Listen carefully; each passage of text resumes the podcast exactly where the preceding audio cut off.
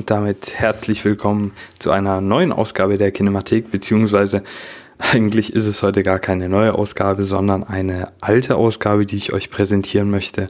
Eine Ausgabe aus meinem alten Lichtspieler-Podcast, die aber auch schon unter dem Kinematheken-Label, quasi Label, wie sich das anhört, unter der Bezeichnung der Kinemathek erschienen ist. Und zwar eine Folge zu Pompoko, einem Anime von Studio Ghibli. Warum ich das heute mache, ich hatte ja sowieso geplant, hin und wieder mal ältere Folgen von mir einfach quasi zu recyceln. Ähm, und warum ich das diesmal mache, ist der Grund, dass ich seit einigen Tagen ziemlich erkältet bin, euch aber trotzdem eine Folge raushauen möchte, allerdings kaum imstande dazu bin, einige Minuten unfallfrei und ohne großen Halsschmerz sprechen zu können. Ja, äh, viel mehr bleibt mir jetzt gar nicht zu sagen, außer äh, viel Spaß bei dieser alten Folge zu einem ganz, ganz wunderbaren und erstaunlichen Anime. Viel Spaß.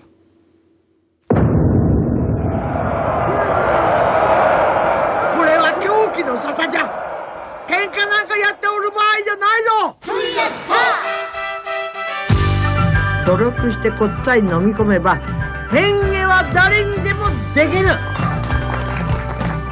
俺たちタヌキは人がいい調子に乗るサービスすぎるこれが失敗のもとじゃ。分かったかな？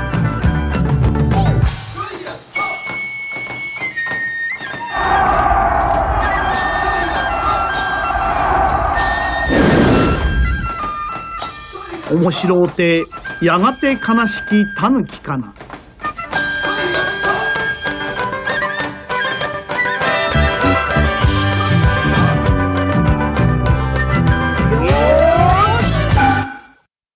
Pompoko ist ein merkwürdiger Film und das nicht nur aus den offensichtlichen Gründen.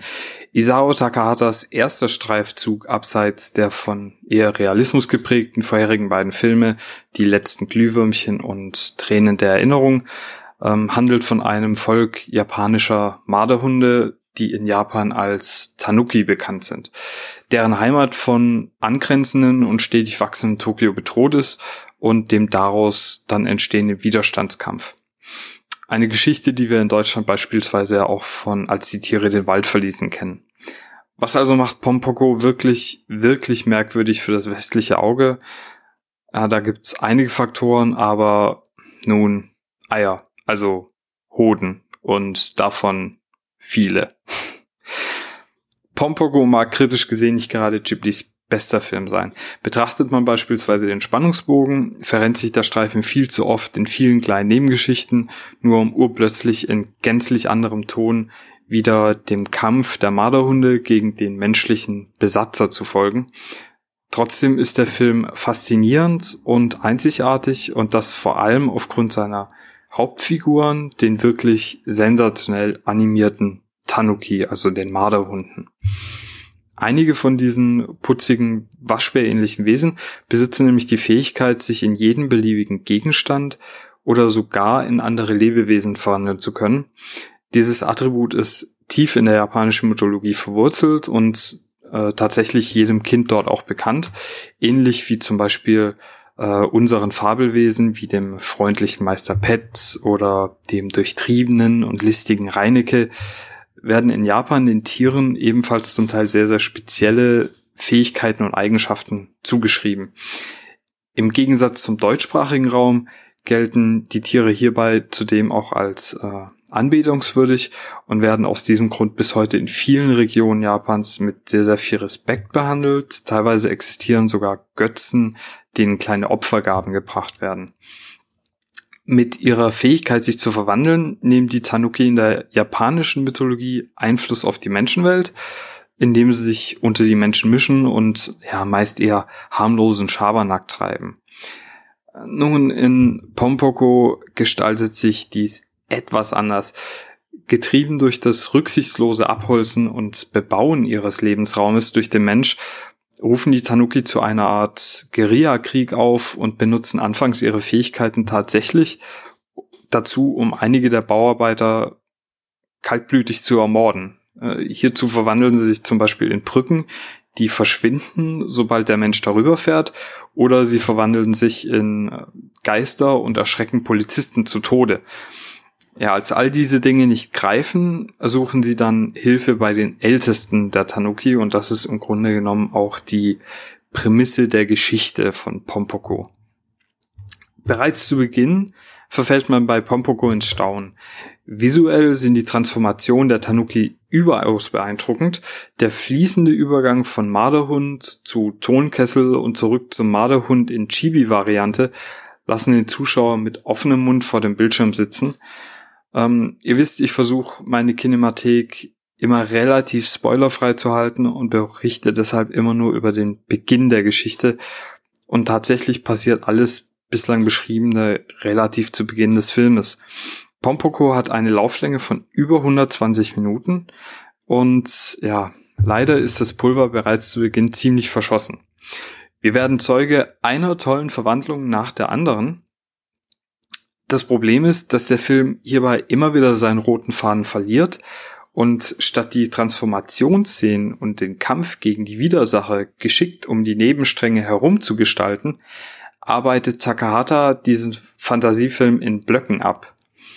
Hierdurch entsteht eine visuelle Sättigung beim Zuschauer und die erzählerischen Abschnitte wirken lange fast schon langweilig, weshalb der Film vor allem für Kinder eher schwierig zu schauen sein dürfte tatsächlich ziehen sich die vielen fiebertraumartigen Szenen, in denen die Tanuki sich verwandeln, um die Menschen zu vertreiben, viel länger als notwendig. So lange, dass sogar die menschlichen Figuren im Film sich daran gewöhnen und der gewollte Effekt, nämlich das Vertreiben des Widersachers, ausbleibt. Das kann man natürlich als Metapher sehen, wenn sie jedoch den Zuschauer gegenüber der visuellen Kunst des Filmes abstumpfen lässt, muss man sagen, dass Takahata hier übers Ziel hinausgeschossen ist. Hier muss ich auch nochmals auf die Eignung für den westlichen Markt äh, zu sprechen kommen. Vorhin habe ich ja schon die magischen Fähigkeiten der Tanuki angesprochen. Nun, diese ziehen die kleinen Bärchen aus ihren Hodensäcken. Richtig gehört, Kleines Beispiel gefällig. Bei einem Angriff auf die Menschen nutzen einige Tanuki ihre Hoden als riesige Heißluftballons, bevor sie diese um ein Vielfaches vergrößern und anschließend versuchen, sich auf die Menschen zu stürzen und diese damit zu erdrücken. Äh, wer jetzt mit dem mythologischen Hintergrund nicht so ganz vertraut ist, dürfte hier erst einmal verstört sein und wird entweder lauthals loslachen oder erschrocken seinen Kindern die Augen verdecken. Herrlich ist der Gedanke, ein Kind rennt lachend mit den Händen im Schritt durch den Kindergarten und ist der felsenfesten Überzeugung, es könnte gleich abheben. Ja, der Humor des Films ist schwer auf unsere Gefilde anwendbar und dessen sollte man sich auch bewusst sein, bevor man Pompoko einlegt.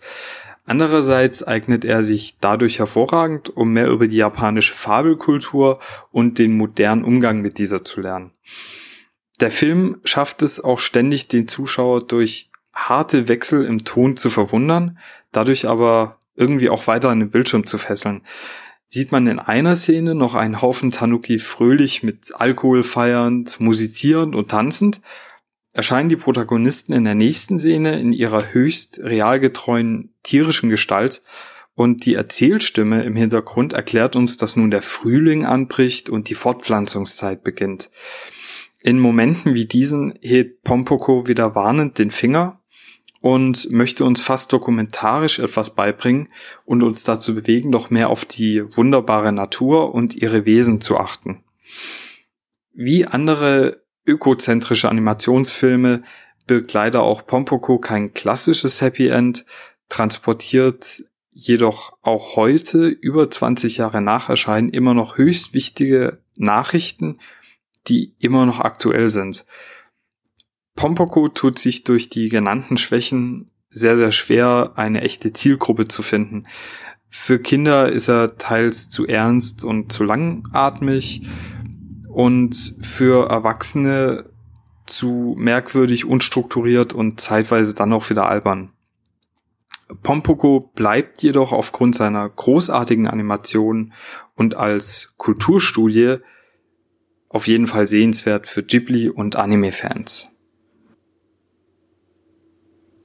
So, ich hoffe, diese kurze alte Rezension zu Pompoko hat dir gefallen.